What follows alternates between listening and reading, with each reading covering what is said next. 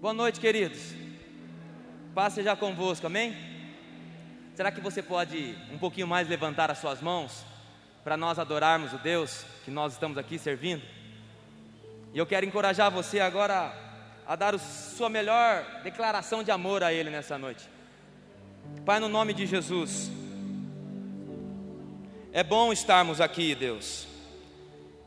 É bom, Senhor Jesus, nós desfrutarmos, ó Pai, da Tua presença neste lugar. Obrigado, ó Deus, porque a Tua misericórdia, Senhor Jesus, a Tua graça, a Tua infinita bondade nos alcançou nessa noite e não permitiu, ó Deus, que nós estivéssemos em nenhum outro lugar, mas o Senhor nos atraiu, ó Deus, para este lugar, para este momento, para este tempo, ó Deus, e nós queremos nessa noite dar o nosso melhor.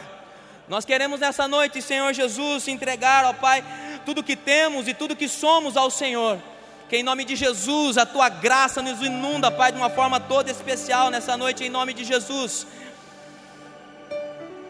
Que nós possamos sair daqui nessa noite, Senhor, cheio do teu poder, cheio da tua graça, cheio da tua unção.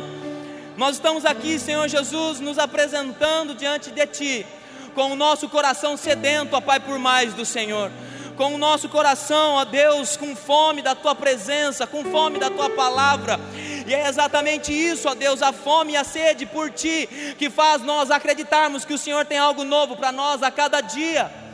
Ó Espírito Santo de Deus, que o Senhor coloque sede no nosso coração, que o Senhor coloque fome, ó Deus, no nosso coração pelo Senhor que não seja mais uma noite, que não seja mais um culto, que não seja mais um encontro, mas nós queremos, ó Deus, fazer dessa noite a melhor noite das nossas vidas diante de Ti, em nome de Jesus. Queremos ofertar a Ti, Pai, as nossas fichas, todas as nossas fichas diante de Ti nessa noite, ó Pai, em nome de Jesus. E que tudo que nós estamos fazendo aqui nessa noite possa subir, ó Deus, até o Teu trono, como um cheiro suave que o Senhor possa se agradar, ó Deus, de tudo aquilo que está acontecendo nessa noite. E que através desse seu agrado o Senhor possa se manifestar entre nós, o Senhor possa se revelar entre nós de uma forma poderosa, de uma forma grandiosa, arrancando, ó Deus, pela raiz, ó Deus, todo medo, toda frustração, todo complexo de inferioridade, que o Senhor possa, em nome de Jesus, se manifestar em nosso meio, ó Deus, com curas, com milagres, em o nome de Jesus. E se alguém entrou aqui nessa noite, ó Deus, triste, amargurado, angustiado, depressivo, enfermo, ó Deus, querendo abandonar tudo, em o nome de Jesus, nessa noite nós profetizamos, nós declaramos, eu dou uma ordem para o reino espiritual, para que você seja curado, para que você seja alcançado, para que a tua casa, a tua família alcance o favor de Deus, em o nome de Jesus. Eu declaro em nome de Jesus prosperidade, provisão sobre você eu declaro a graça, a unção, o poder de Deus sobre nós nessa noite, em nome de Jesus. Querido Deus Todo-Poderoso, nós não estamos aqui porque não tinha nenhum outro lugar para nós estarmos. Nós estamos aqui porque nós acreditamos que aqui seria o melhor lugar para nós estarmos, na graça, na presença do Senhor. E nós te louvamos por isso, em o nome de Jesus. Nós te louvamos, Deus. Se você está feliz por estar aqui nessa noite, eu gostaria que você desse a melhor salva de palma da sua vida para Ele.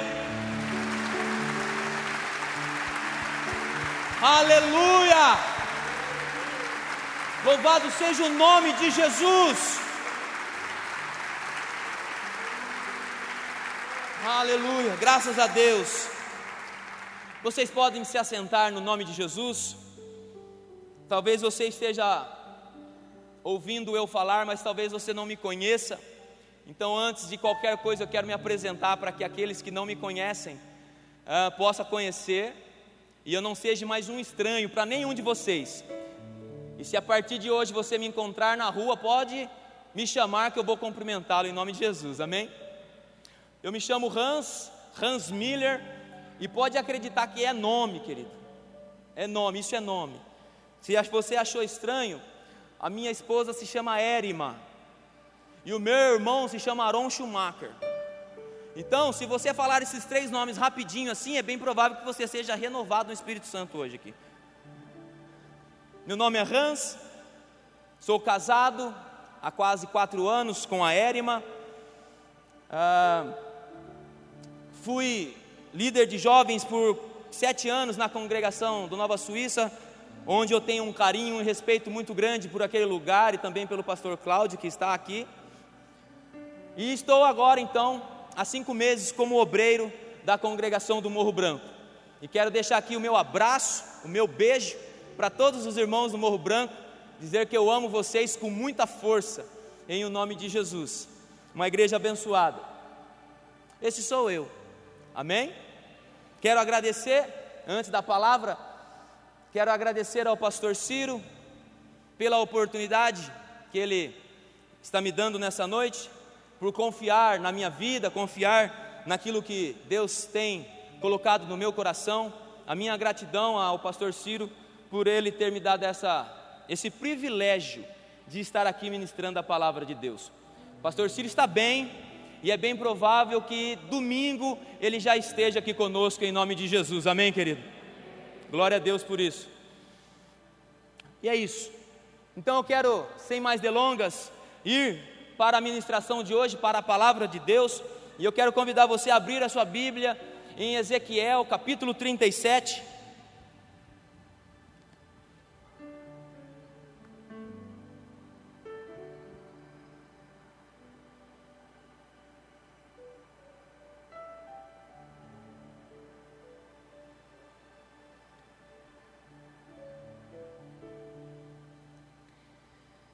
Ezequiel capítulo 37 uma passagem muito conhecida de todos nós. E eu coloquei o tema dessa mensagem como o processo para o milagre. Todos nós conhecemos essa passagem de Ezequiel. E a noite de hoje, a proposta para os cultos de quinta-feira é a noite dos milagres. Então, nesse contexto de milagres, eu quero pregar hoje sobre o processo para o milagre. Algumas coisas que nós vamos aprender com Ezequiel aqui, que nós precisamos fazer para nós alcançarmos o milagre de Deus na nossa vida. É uma passagem muito conhecida, como disse, todos conhecem a história, mas eu acredito que existem algo profundo nesse texto que nós possamos que nós podemos explanar nessa noite, para que a gente possa crescer no mundo espiritual e sair daqui sabendo o caminho correto para nós alcançarmos os milagres na nossa vida, uma vez que hoje é a noite dos milagres. Amém? Ezequiel capítulo 37, a partir do verso 1, diz o seguinte: Veio sobre mim a mão do Senhor, e ele me levou pelo Espírito do Senhor e me deixou no meio de um vale que estava cheio de ossos. Ele me fez andar ao redor deles, e eu pude ver que eram muito numerosos na superfície do vale, e que estavam sequíssimos. Então me perguntou: Filho do homem, será que esses ossos podem reviver? Respondi: Senhor Deus, tu o sabes. Então ele me disse: Profetize para esses ossos e diga-lhes: Ossos secos, ouçam a palavra do Senhor. Assim diz o Senhor Deus a esses ossos: Eis que farei entrar em vocês o espírito, e vocês viverão. Porei tendões sobre vocês, farei crescer carne sobre vocês e os cobrirei de pele. Porei em vocês o espírito e vocês viverão. Então vocês saberão que eu sou o Senhor. Então profetizei como me havia sido ordenado. Enquanto eu profetizava, houve um ruído, um barulho de ossos que batiam contra ossos e se ajuntavam, cada osso ao seu osso. Olhei e eis que apareceram tendões sobre os ossos, cresceram as carnes, e eles se cobriram de pele, mas não havia neles o espírito. Então ele me diz: profetize ao espírito, profetize, filho do homem, e diga ao espírito: assim diz o Senhor Deus: venha dos quatro ventos, ó espírito, e sopre sobre esses mortos para que vivam. Profetizei como ele me havia ordenado. O espírito entrou neles, eles viveram e se puseram em pé formavam um exército, um enorme exército. Amém? Existem pelo menos duas lições que eu quero conversar e compartilhar com os irmãos aqui hoje, que nós aprendemos nesse texto, para fazer com que os milagres aconteçam na nossa vida. Mas antes de eu falar sobre essas duas coisas, eu quero chamar a atenção dos irmãos sobre o início do texto, o começo do texto. Diz assim: Veio sobre mim a mão do Senhor, e ele me levou pelo Espírito do Senhor, e me deixou no meio de um vale que estava cheio de ossos. Ele me fez andar ao redor deles, e eu pude ver que eram muito numerosos na superfície do vale, e estavam sequíssimos. E enquanto eu meditava nessa palavra, algo que veio forte no meu coração foi que não foi Ezequiel que foi pedir um milagre para Deus, foi Deus que foi até Ezequiel para entregar o milagre para ele. E aqui nós aprendemos uma lição muito importante: que nunca foi sobre nós, é tudo sobre Deus, querido. Antes mesmo de nós pedirmos algum milagre para Deus, Deus tem o desejo no coração de entregar o milagre para nós antes de nós experimentarmos da glória de Deus, Deus tem o desejo no coração de ser derramado sobre nós, de manifestar a glória dele sobre a nossa vida. Nunca foi o homem buscando Deus, sempre foi Deus buscando o homem para ser revelado, para ser manifestado, para ser derramado. Portanto, talvez você esteja aqui nessa noite e enquanto você tomava o seu banho, enquanto você se preparava para vir para este culto, você dizia: Eu vou lá pedir o meu milagre, eu vou lá clamar pelo meu milagre. Mas eu quero dizer para você, querido, que não foi você que veio pedir o milagre, foi Deus que te trouxe aqui para entregar o seu milagre. Não foi você buscando Deus, é Deus buscando você nessa noite. Não tem nada sobre nós, é tudo sobre Ele desde o início da Bíblia até o seu final, nós vamos ver sempre Deus buscando o homem, Deus querendo ser derramado, Deus desejando ser é, se revelar, Deus desejando manifestar da glória dele para uma pessoa, para uma igreja, para uma nação que seja. Não é nós que buscamos a Deus, é Deus que nos busca, querido. Não é nós que amamos a Deus, é Deus que nos amou primeiro. Seria impossível nós amarmos a Deus se ele não ter, se ele não tivesse nos amado primeiro. Nós só temos a capacidade de amar a Deus porque ele nos amou primeiro. E através desse amor que nós sentimos, que nós experimentamos, esse amor nos constrange ao ponto de nós pensarmos: não tem como eu ficar longe dele, eu preciso amar ele também. Não é sobre nós, é tudo sobre Ele. Não foi Ezequiel que foi até Deus, foi Deus que foi atrás de Ezequiel, porque Deus queria se manifestar ao povo de Israel.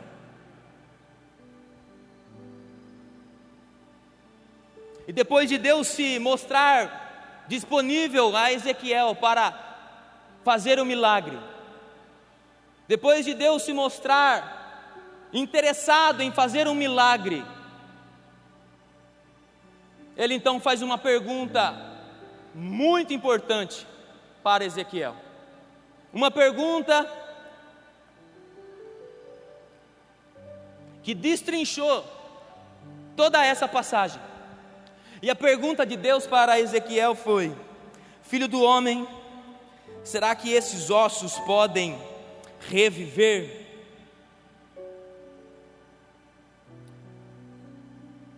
É uma pergunta que Deus faz para Ezequiel.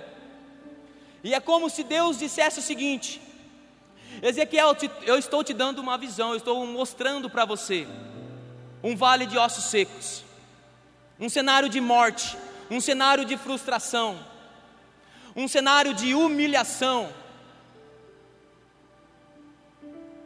E a pergunta de Deus para Ezequiel é: Você acredita, Ezequiel? Que eu tenho poder para fazer com que esses ossos tornem a vida novamente? Essa foi a pergunta de Deus para Ezequiel.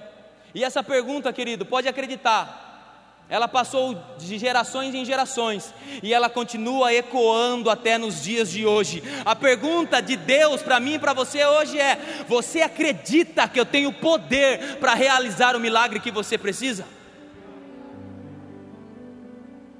O primeiro passo para nós vivermos e alcançarmos o milagre de Deus é nós acreditarmos no poder de Deus, é nós termos fé de que Deus é poderoso o suficiente para fazer um milagre acontecer na nossa vida. Essa pergunta ela está entre nós até nos dias de hoje. E esse é o primeiro passo.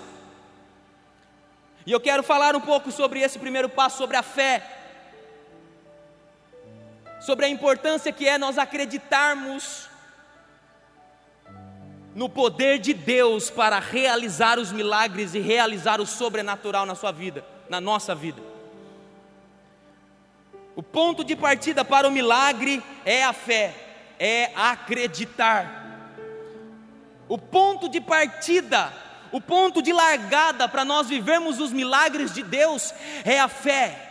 É nós acreditarmos em Deus, a origem do milagre é a nossa fé, é nós acreditarmos que Deus tem todo o poder, que não há impossíveis para Deus, e é por isso que Deus, ele começa a conversa com Ezequiel exatamente por essa pergunta: Você acredita, Ezequiel? Você tem fé que eu posso realizar esse milagre de fazer com que esses ossos se tornem a vida novamente? Porque se a resposta de Ezequiel fosse: Eu não acredito, talvez a conversa dele com Ezequiel parasse por ali.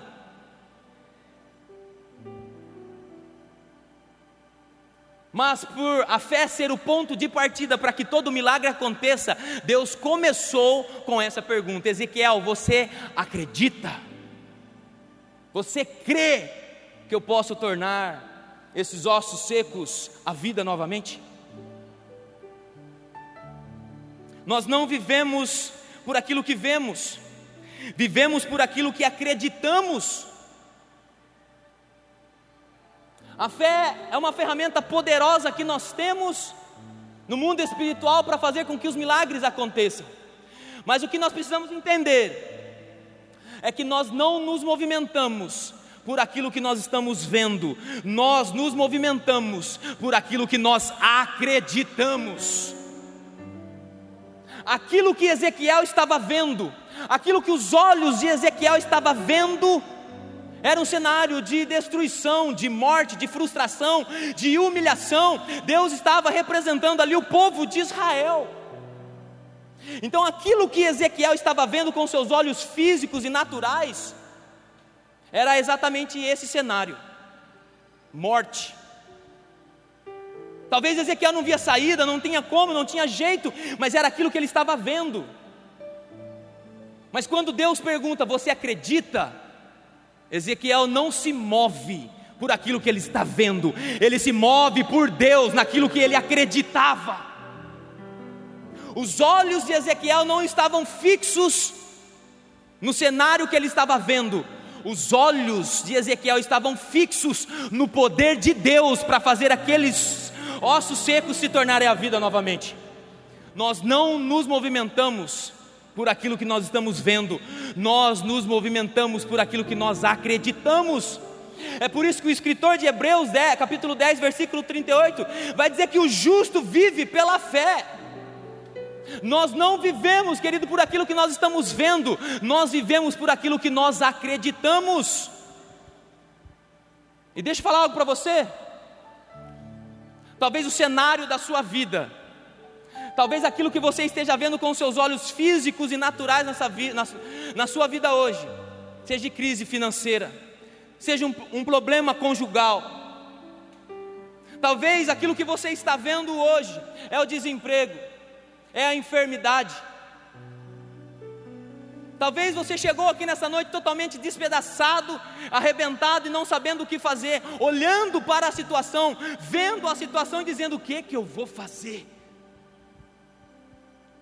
Mas nessa noite eu quero que você saia daqui, não olhando para os, o problema e não fixando seus olhos naquilo que você está vendo, mas fixando seus olhos espirituais no poder de Deus Fixe os seus olhos no poder de Deus. Acredite que Deus é poderoso o suficiente para te tirar da crise financeira, para recuperar o seu casamento, para abrir uma porta de emprego para você, para curar o teu físico, o teu emocional, o teu sentimental nessa noite. Precisamos ser como Josué e Caleb, que não fixaram os seus olhos no gigante nas dificuldades que existiam na terra de Canaã, mas precisamos, nós precisamos ser como Josué e Caleb, que fixaram os seus olhos na terra prometida, naquilo que Deus tinha prometido para eles. Vai surgir gigantes de todos os lados para a nossa vida, querido. Mas não fixe os seus olhos nos gigantes, Fixe os seus olhos na promessa de Deus para a tua vida. Não se movimente por aquilo que você vê, mas se movimente por aquilo que você acredita.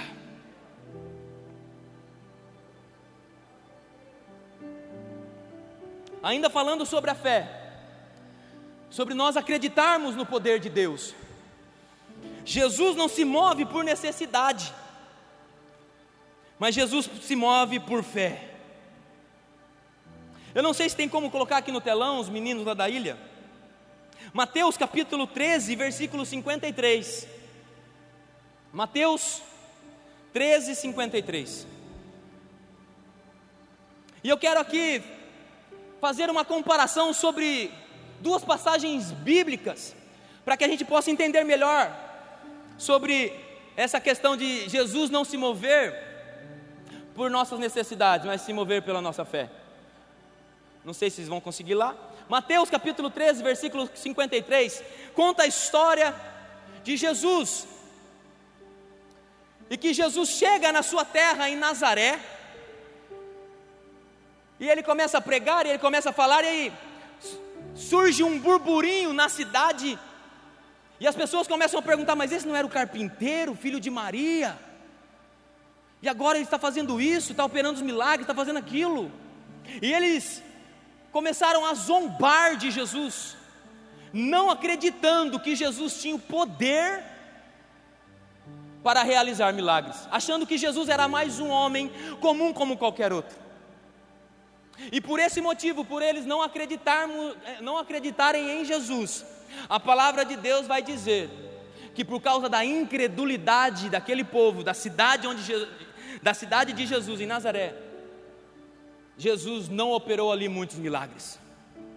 Jesus deixou de operar milagres por causa da incredulidade do povo. Mas existe uma outra história, que está em Mateus capítulo 9, versículo 27 em diante, que é a história de dois cegos.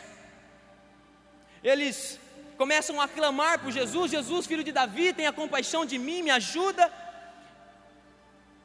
E eles, e Jesus para para eles e a pergunta de Jesus para aqueles dois cegos é exatamente a pergunta que Deus fez para Ezequiel: Você tem o poder, você acredita que eu posso fazer isso?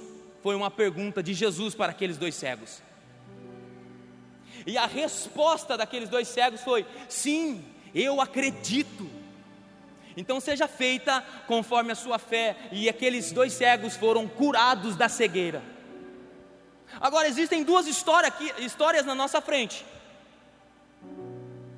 A história de uma cidade que, por não acreditar em Jesus, não viveu muitos milagres. E, e entenda, existiam necessitados, pessoas que precisavam de milagres ali em Nazaré. E na outra história também existia um necessitado, os dois cegos. Nas duas histórias tinha necessitados. Nas duas histórias, Jesus se encontrava presente. Jesus estava lá. A minha pergunta é: por que, que Jesus operou milagre em um lugar e no outro não? Porque Jesus não se movimenta por nossa necessidade, Jesus se movimenta pela nossa fé. O povo não acreditou que Jesus tinha o poder, Jesus não operou milagres. Os dois cegos acreditaram que Jesus tinha poder, eles foram curados. A pergunta de Jesus para os dois cegos não é o que você quer, não é o que você tem, você precisa. A pergunta de Jesus para os dois cegos foi: Você acredita que eu posso fazer isso? Porque para Jesus, querido, pouco importa o que você tem, o que você precisa. Para Ele, curar uma dor de cabeça ou curar um câncer é a mesma coisa. Ele tem poder para fazer as duas coisas. A pergunta de Jesus não é o que você está precisando, a pergunta de Jesus é se você acredita nele. Não é porque às vezes nós precisamos, não é porque às vezes nós estamos necessitados de um milagre, necessitados de uma bênção, necessitados de uma intervenção divina, que Jesus vai nos entregar o milagre. Jesus entrega o milagre e Jesus manifesta da sua glória para aqueles que acreditam nele, que têm fé o suficiente para acreditar que ele é poderoso para realizar o milagre. A pergunta de Jesus não é o que estamos precisando, mas é se nós acreditamos.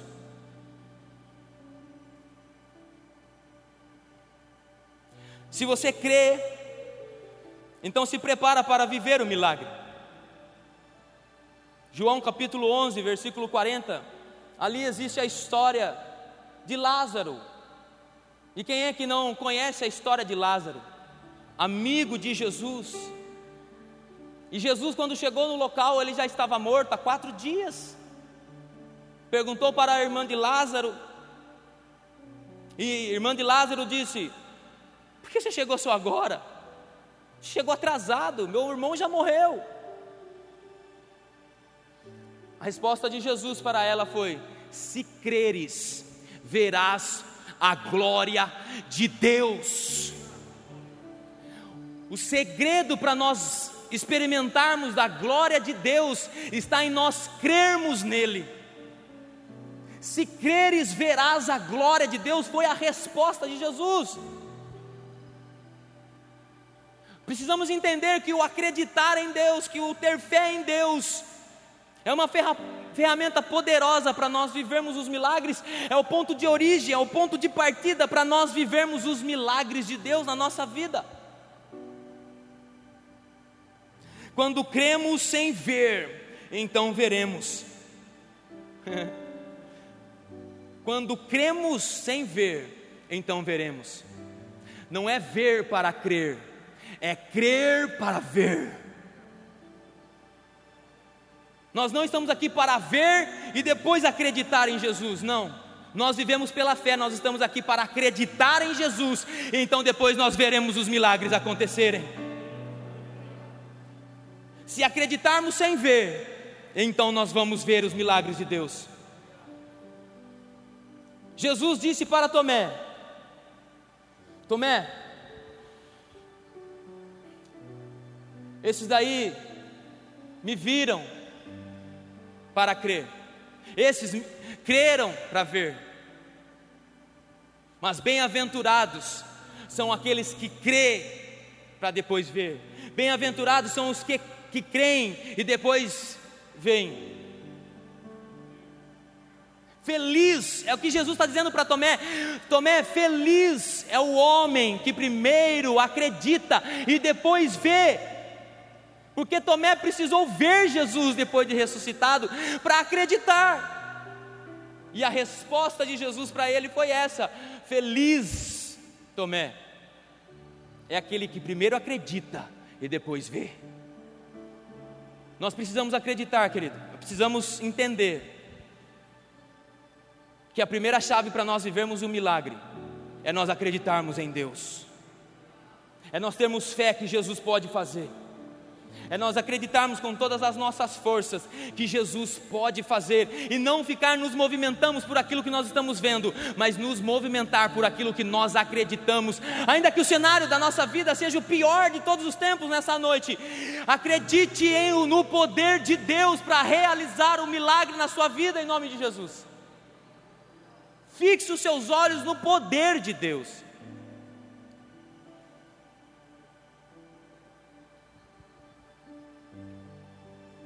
Mas a história não acaba aí. A conversa de Deus com Ezequiel, ela continua. E no versículo 4, Deus vai dizer assim para Ezequiel: Então ele me disse: profetize para estes ossos, e diga-lhes: ossos secos, ouçam a palavra do Senhor. Aqui nós encontramos o segundo passo para nós vivermos o nosso milagre, uma segunda chave para eu e você vivermos o nosso milagre. E quando Deus fala para Ezequiel, Ezequiel profetiza sobre estes ossos. É como se Deus estivesse dizendo para Ezequiel o seguinte: Ezequiel, já então que você acredita que eu tenho poder para fazer isso, então agora profetiza sobre esses ossos. É como se Deus estivesse dizendo para Ezequiel: já que você acredita e tem fé em mim, então libere uma palavra no mundo espiritual, libere um comando no mundo espiritual, profetiza no mundo espiritual, Ezequiel, para que aquilo que você está acreditando possa acontecer profetiza aquilo que você acredita. Se você está aqui nessa noite e você acredita que Jesus pode salvar a sua família, então profetiza isso, querido. Se você está aqui nessa noite e você acredita que Jesus pode te curar de uma doença física, sentimental, emocional, então profetiza isso. Se você está aqui e você acredita que Jesus pode te tirar dessa crise financeira, então profetiza isso. Se você está aqui e você acredita que Deus pode restaurar a tua família, o teu casamento, então profetiza. É isso que Deus está falando para Ezequiel. Se você acredita que esses ossos possam, podem tornar a vida, então profetiza sobre eles, Ezequiel. A segunda chave, depois de nós termos fé, para nós, nós vivermos o nosso milagre, é nós profetizarmos, é nós darmos um comando para o mundo espiritual, é nós liberarmos uma palavra para o mundo espiritual. E falando sobre isso, Amós capítulo 3, versículo 7, vai dizer assim a palavra: Certamente o Senhor Deus não fará coisa alguma, sem primeiro revelar o seu segredo aos seus servos, os profetas. Irmão, sabe quantas coisas o Senhor faz na terra sem ser profetizado?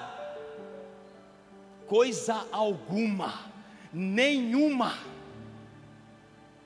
certamente o Senhor não fará coisa alguma sem antes revelar os seus segredos, sem antes revelar aquilo que Ele quer fazer para um dos seus profetas, para um homem e uma mulher de Deus.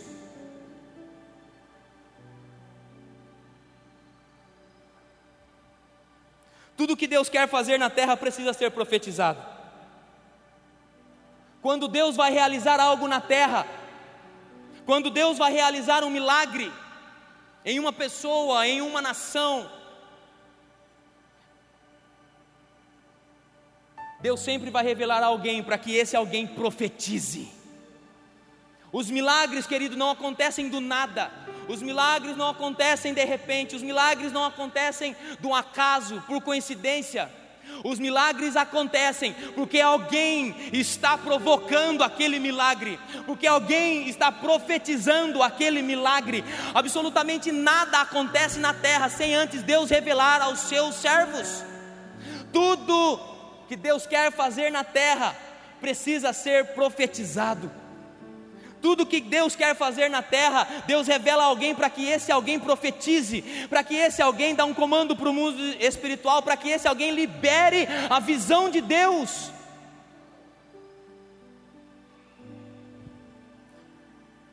Portanto, se você está aqui nessa noite, e é bem provável que você esteja passando por uma necessidade, por uma tempestade, por uma luta, as lutas, queridos, são normais, as tempestades chegam e elas são normais nas nossas vidas e são necessárias. É impossível um ser humano passar isento de tempestades aqui nesse mundo. Elas vão chegar, elas vão aparecer, elas vão bater na nossa porta. Mas quando a tempestade, a luta, o problema chegar, Não é para nós abaixarmos a nossa cabeça e aceitarmos a situação. Não é para nós abaixarmos a nossa cabeça e dizer: "Ah, tá tudo bem". Fazer o quê? Não. Nós, como homens e mulheres de Deus, nós precisamos nos posicionar no mundo espiritual e profetizar sobre aquele problema, profetizar sobre aquela luta, sobre aquela tempestade, querido. Quando o problema e a luta chegar, levanta a sua cabeça e seja um homem uma mulher de Deus e profetiza sobre aquilo. Profetiza, eu estou curado no nome de Jesus.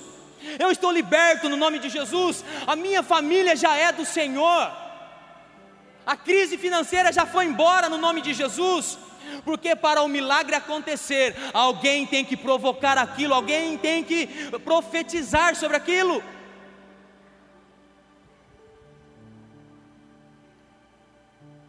Milagres não acontecem, milagres são provocados.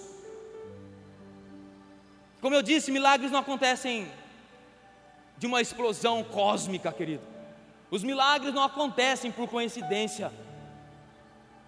Os milagres eles precisam ser provocados.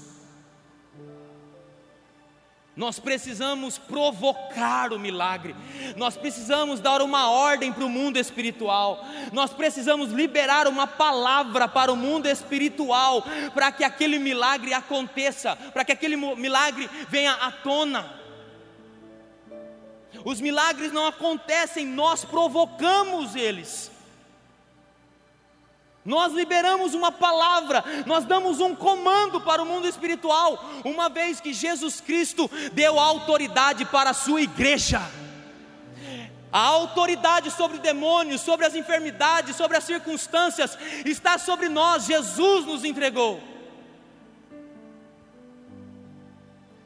Nós, temos, nós estamos com a autoridade na mão para profetizar e fazer as coisas acontecerem. Os milagres não acontecem, nós precisamos provocar eles.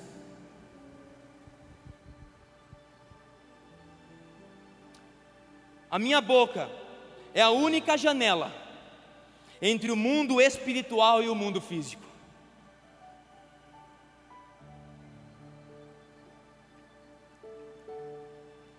A nossa boca, querido, é a única janela entre o mundo espiritual e o mundo físico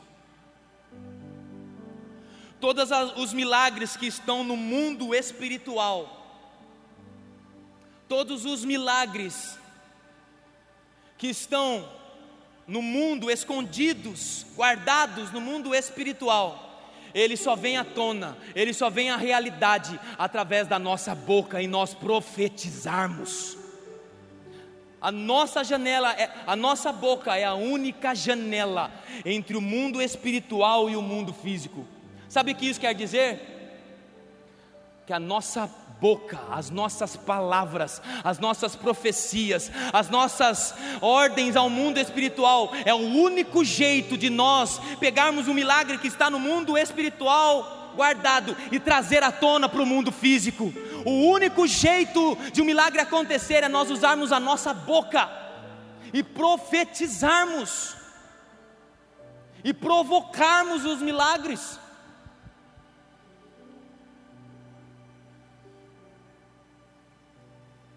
Não existe milagre.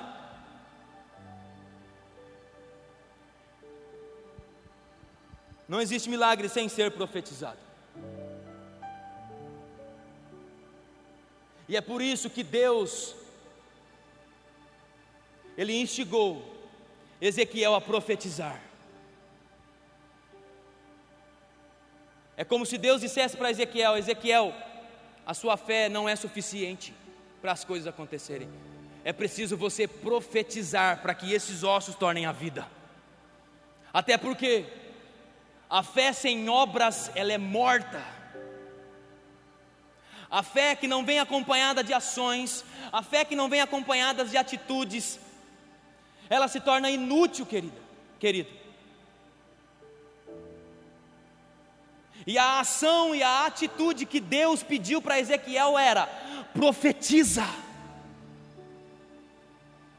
É como se Deus dissesse: Olha, a sua fé é muito boa, Ezequiel. mas ela precisa ser acompanhada de uma atitude, de uma ação. Aquilo que eu estou pedindo para vocês é que, é que você profetize, para que esses ossos tornem a vida novamente. É por isso que Deus incentivou e encorajou Ezequiel a profetizar, para que aqueles ossos se tornassem a vida novamente. Eu quero dar dois exemplos bíblicos de pessoas, e um é o próprio Deus,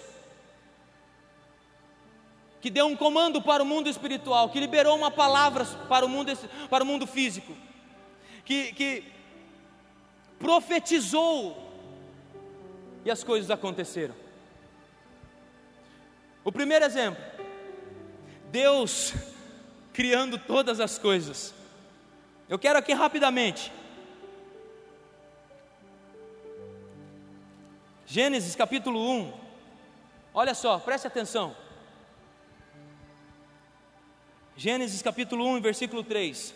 Então Deus disse: haja luz, e houve luz. Versículo 6.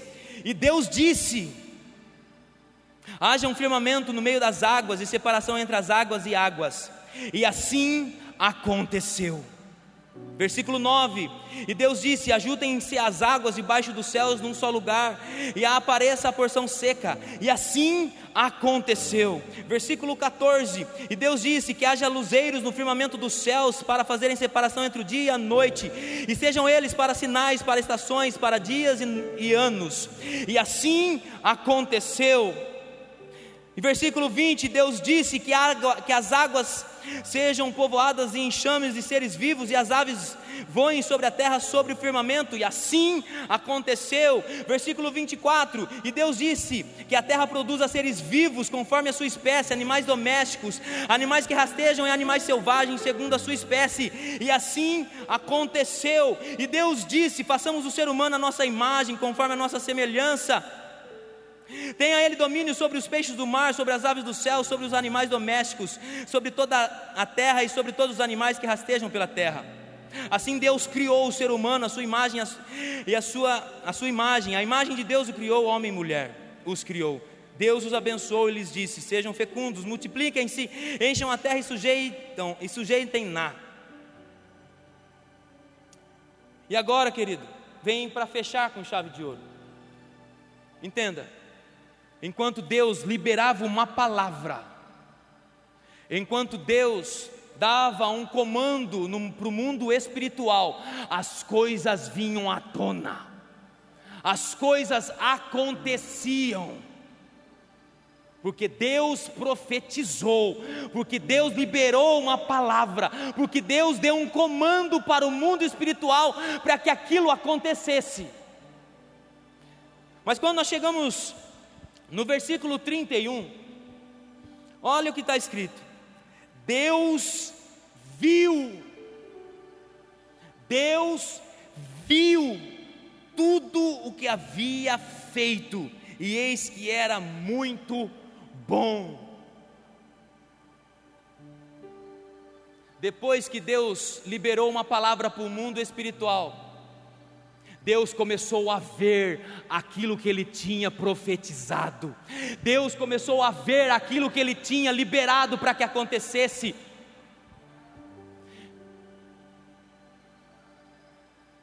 Não é ver para crer,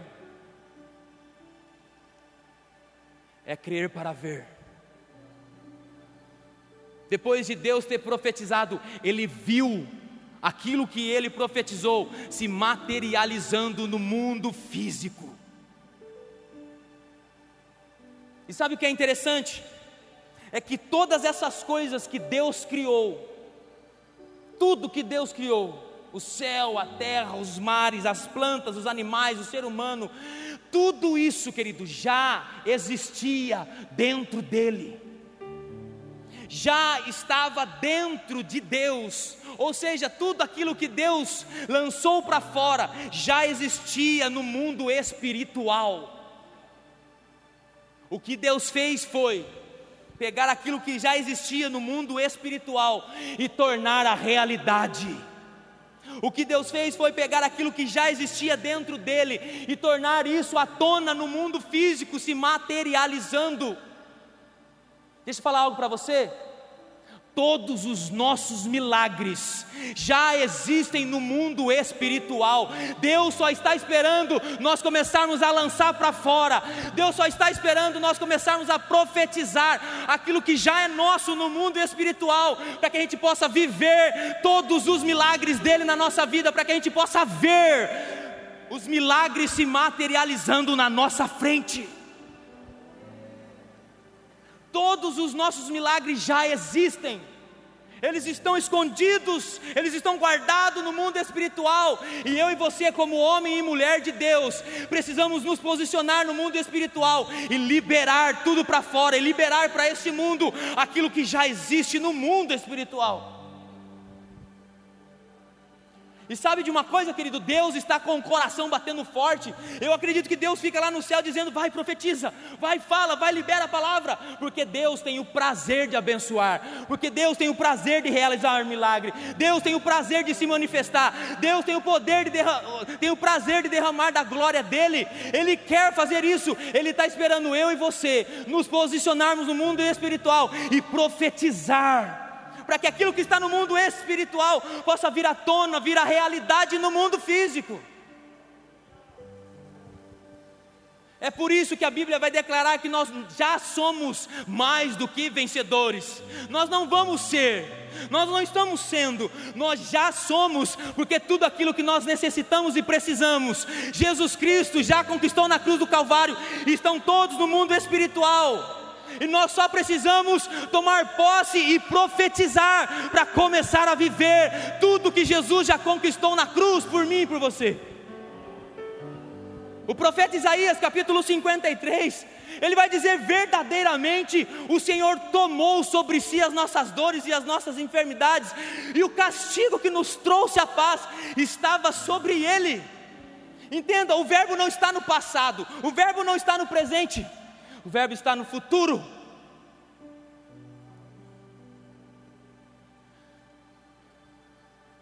Isaías não disse, verdadeiramente ele vai levar. Isaías não disse, verdadeiramente ele, ele está levando. O profeta Isaías disse, ele já levou. Ele já tomou sobre ele as nossas dores e as nossas enfermidades. Vocês conseguem entender que o milagre da cura Jesus já conquistou, ele está guardado no mundo espiritual, só esperando eu e você profetizarmos cura sobre a nossa vida, profetizarmos cura sobre aquele que está ao nosso lado. É um milagre que já é nosso. O castigo que nos trouxe a paz estava sobre ele. Estava, Jesus já levou o nosso castigo, Jesus já levou nossas frustrações, o nosso julgamento, as condenações, Cristo já levou na cruz do Calvário. Eita!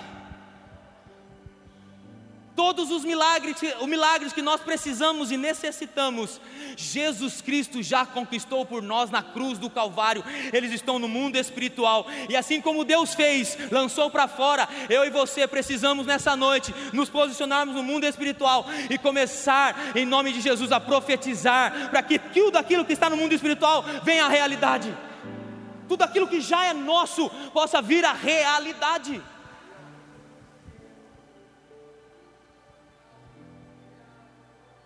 Fique de pé no seu lugar, só para vocês acreditarem que está acabando. Se o pessoal do louvor puder subir aqui em cima para me ajudar.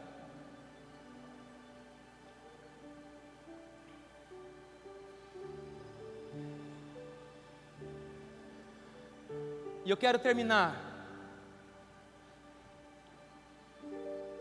falando do exemplo de Pedro e João.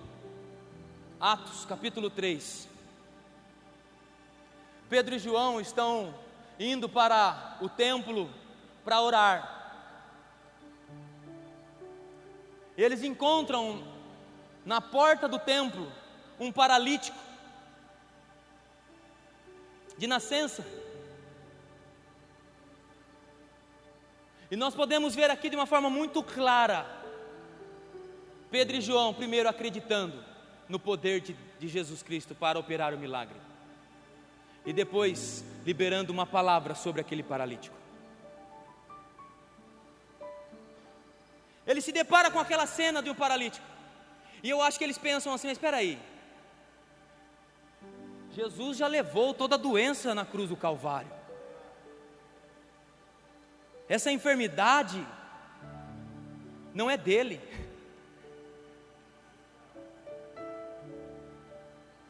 E Pedro e João, eles se posicionam no mundo espiritual, eles não passam reto. Eles não vão orar. Eles não vão, não, não, não, não, eles param, eles param. E o que eles fazem é, primeiro, acreditar que Jesus Cristo era poderoso o suficiente para fazer paralítico andar, porque o ponto inicial, o ponto de partida para um milagre acontecer é nós acreditarmos, é nós termos fé. Então eu acredito que Pedro e João, quando olhou para aquele paralítico, eles se encheram de fé. Eles acreditam que eles disseram um para o outro: Eu acredito, você acredita? Nós acreditamos que Jesus é poderoso para transformar, para fazer esse homem andar. Agora acredite, e olhe para mim. Se Pedro e João apenas acreditassem que Jesus tinha o poder para curar aquele homem, alguma coisa iria acontecer? Nada ia acontecer. Pedro e João iam orar e aquele homem ia, ia morrer paralítico na frente da igreja. Mas aí entra o segundo passo para fazer o milagre acontecer. E aí nós nos lembramos que os milagres não acontecem, os milagres eles precisam ser provocados. E Pedro e João, eles se enchem de fé, eles acreditam que Jesus pode fazer um milagre, e eles não vão embora, eles exercitam o, o segundo exercício nosso hoje, exercitam o segundo passo para que o milagre aconteça, eles profetizam sobre a vida daquele homem, eles liberam uma palavra no mundo espiritual a favor daquele homem, eles dão um comando para o mundo espiritual em favor daquele homem, eles dizem: Eu não tenho ouro e também não tenho prata, mas aquilo que eu tenho eu te dou, em nome de Jesus, levanta e anda. E sabe o que aconteceu? Aquele homem se levantou, aquele homem começou a andar, come... Aquele homem come... entrou no templo e diz a Bíblia que ele começou a pular e a saltar de alegria. Ei, querido, deixa eu falar algo para você. Existe um processo para nós vivermos o milagre. E a pergunta de Jesus para nós hoje: você acredita que eu posso fazer os milagres? Você acredita que eu posso fazer o milagre na sua vida? E a, e a, segunda coisa é: se você acredita, então profetiza. Se você acredita, então libere uma palavra. Se você acredita, então dê um comando para o mundo espiritual, para que aquilo que você acredita possa vir à tona, para que aquilo que você acredita possa se tornar realidade.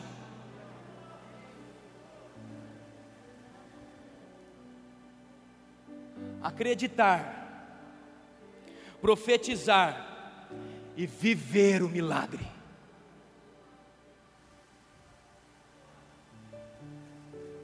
Levante as suas mãos.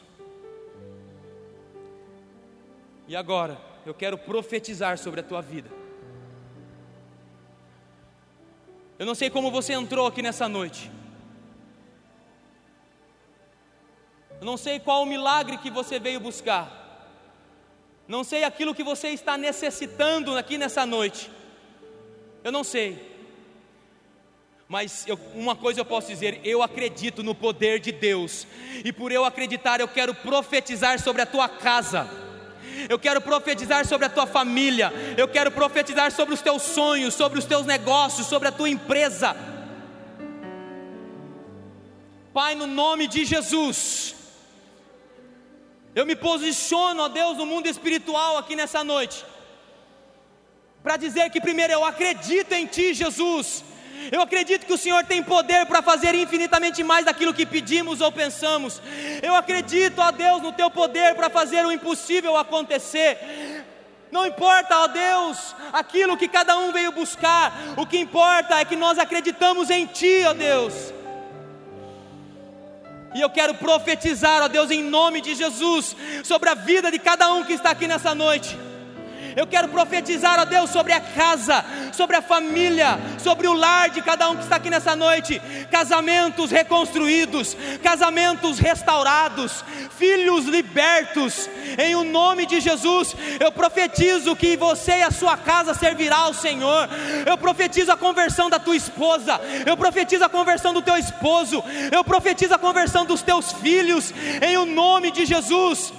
Eu profetizo que seus filhos sejam libertos do vício. Eu profetizo saúde sobre a tua vida espiritual, sobre a tua vida emocional. Eu profetizo saúde sobre o teu corpo físico. Eu profetizo cura. Eu dou um comando para o mundo espiritual nessa noite, para que você seja curado em nome de Jesus. Seja curado de toda depressão. Seja curado de toda todas as dores nas costas, dores nas pernas, enxaqueca, hipertensão diabetes, em o nome de Jesus eu profetizo cura, eu profetizo cura. Eu profetizo prosperidade sobre a tua família. Eu profetizo a provisão de Deus sobre o teu lar. Em o nome de Jesus. Em o nome de Jesus. E eu quero agora encorajar você a levantar as tuas mãos. E como homem e mulher de Deus, a começar a profetizar. Profetize, querido, sobre o teu lar profetize sobre os teus filhos.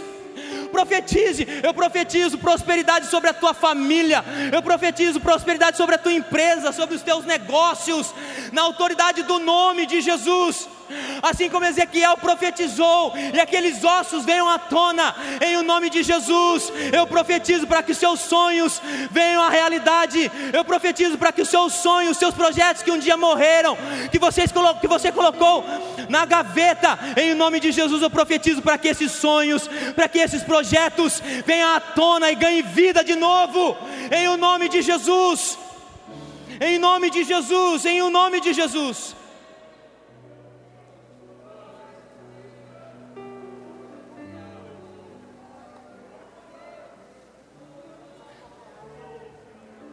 Em o nome de Jesus. Glória a Deus.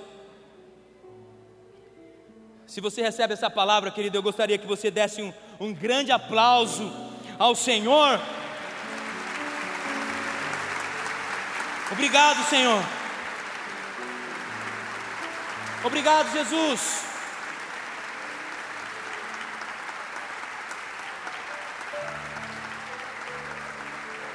Glória a Deus.